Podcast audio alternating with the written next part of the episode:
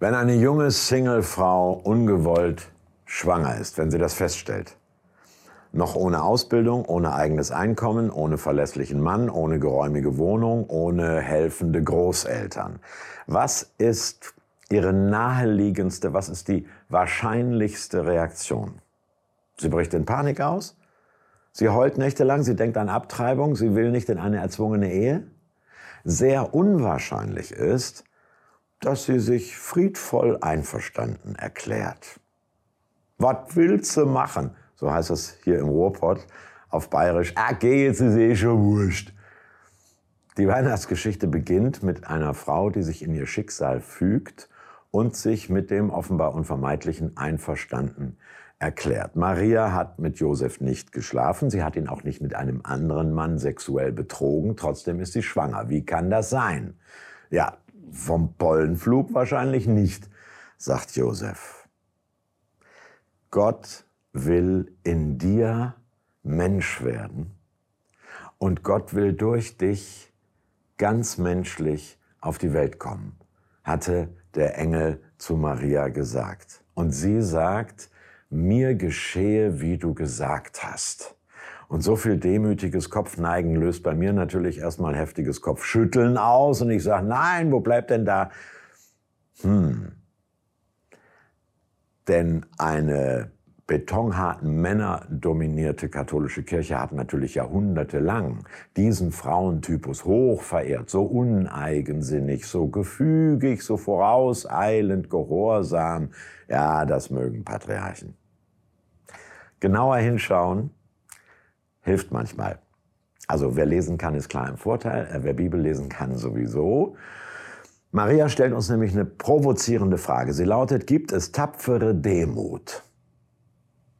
D ist ja im Deutschen eigentlich immer die Vorsilbe für das Gegenteil von, also Destabilisierung oder Desensibilisierung oder Disharmonie. Dann wäre Demut ja Unmut oder Mutlosigkeit.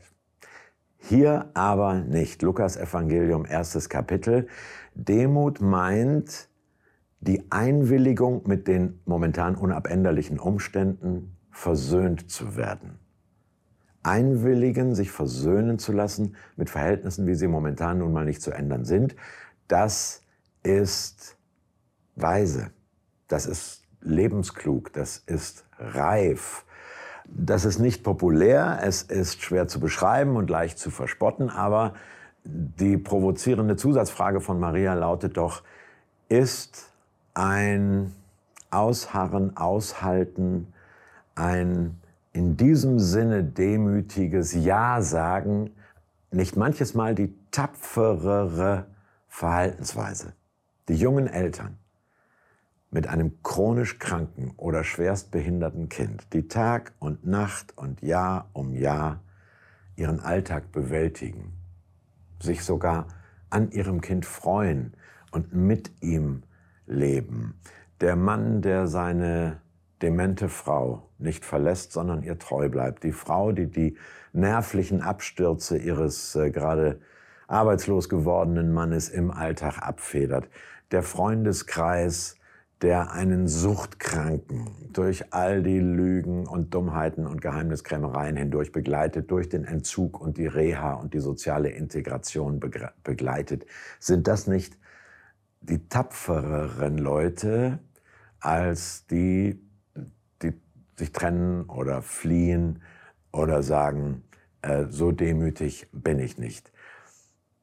Es kommt aber noch dicker. Äh, und zwar nicht durch das Bäuchlein, das sich bei Maria bildet, sondern das, was sich in ihrer Seele tut. Sie sagt, meine Seele erhebt den Herrn. Sie, sie bricht in Jubel aus. Sie fängt auch noch an zu singen, als hätte sie sechs Richtige im Lotto getippt oder einen Parkplatz in Stuttgart gefunden. Meine Seele erhebt den Herrn und mein Geist freut sich Gottes, meines Heilandes. Warum? Weil sie, die jugendliche No-Name-Hilfskraft, mit der Ehre betraut wird, ein Kind zu bekommen, zu gebären und großzuziehen. Und das ist eine Ehre, das ist ein Vertrauensvorschuss. Für Maria und Josef kommt da kein Wunschkind. Aber Gott will in ihnen als Mensch auf die Welt kommen und ich sag's mal so, du und ich, wir sind Gottes Wunschkinder. Erwartet, geliebt, willkommen. Dieser sogenannte Lobgesang der Maria, das Magnificat, so heißt das, hat natürlich als berühmtester Text äh, oder einer der berühmtesten Texte der Bibel äh, die genialsten Komponisten der Geschichte zu wunderbaren Werken inspiriert, von Johann Sebastian Bach bis Benjamin Britten. Ähm, und äh, ich bewundernswert daran finde ich, nicht nur, dass sich Chöre und Dirigenten und Orchester, die Besten der Welt daran äh, abarbeiten, sondern dass Maria die traditionell äh, alttestamentlichen Psalmenzitate des jüdischen Synagogengottesdienstes mit ihrem aktuellen Erleben und Denken und Fühlen kombiniert. Also sie verbindet praktisch Klassik und Pop. Sie macht aus einem Choral ein Anbetungs-, Lobpreis-, Worship-Lied und aus der Worship-Hymne dann wieder einen Protestsong. Sie singt nämlich, er stößt die Gewaltigen vom Thron und erhebt die Niedrigen, die Hungrigen füllt er mit Gütern und lässt die Reichen leer ausgehen.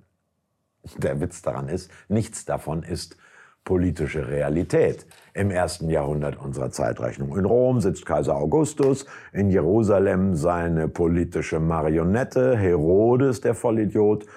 Äh, Im Tempel in Jerusalem streiten sich die Gelehrten und äh, spalten die Barthaare, Sadduzäer und Pharisäer.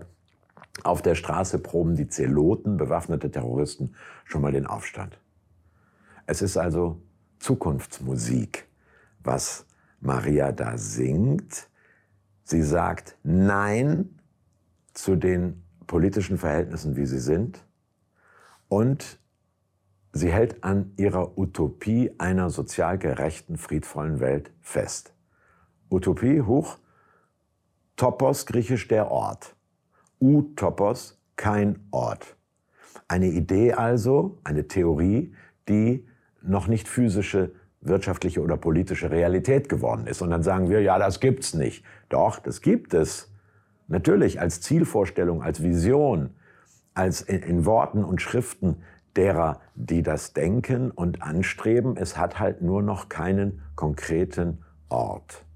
Ausgerechnet die Frau, die sich eben in ihr Schicksal gefügt hat, ausgerechnet die, die eingewilligt hat, mit den Umständen versöhnt zu werden, protestiert heftig und mutig und sagt Nein und lässt sich den singenden Mund nicht verbieten gegen die gesamtgesellschaftlichen Verhältnisse. Und wir heute?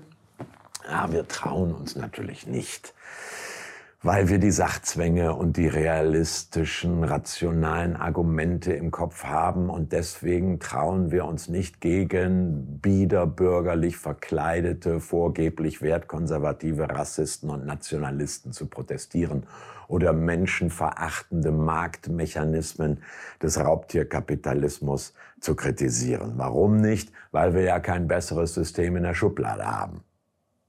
Aber der verstorbene Schauspieler Sir Peter Ustinov, der hat mal gesagt, auch wer kein Schreiner ist, darf feststellen, wenn ein Tisch wackelt. Hm? Also, Maria, die jugendlich Schwangere, die hat natürlich auch kein alternatives System oder politisches Konzept gegen das römische Weltreich in der Schublade. Aber sie hat ein Kind im Bauch. Und sie hat ein Gotteswort im Herzen. Und sie hat einen Engel im Traum. Und sie hat eine Verheißung im Ohr. Und deshalb hat sie eine Utopie im Kopf, nämlich die, dass es Gottes Wille ist, dass es sozial gerecht und friedvoll auf der Erde zugehen soll. Ich beuge mich dem, was ist und halte fest an dem, was sein könnte. Das sagte ein konservativer katholischer Christ, mit dem habe ich etliche Sendungen gemacht. Wir mochten uns, ich schätzte ihn sehr, er ist vor vier Jahren gestorben, Heiner Geißler. Der hat mal einen Drachenflugabsturz überlebt und hatte seither chronische Rückenschmerzen und ging immer so vorübergebeugt. Ich beuge mich dem, was ist, aber ich halte fest an dem, was sein könnte. Das finde ich ja sagen zum Nein sagen und eine gute Zusammenfassung des Lobgesangs der Maria aus dem Lukasevangelium. Amen.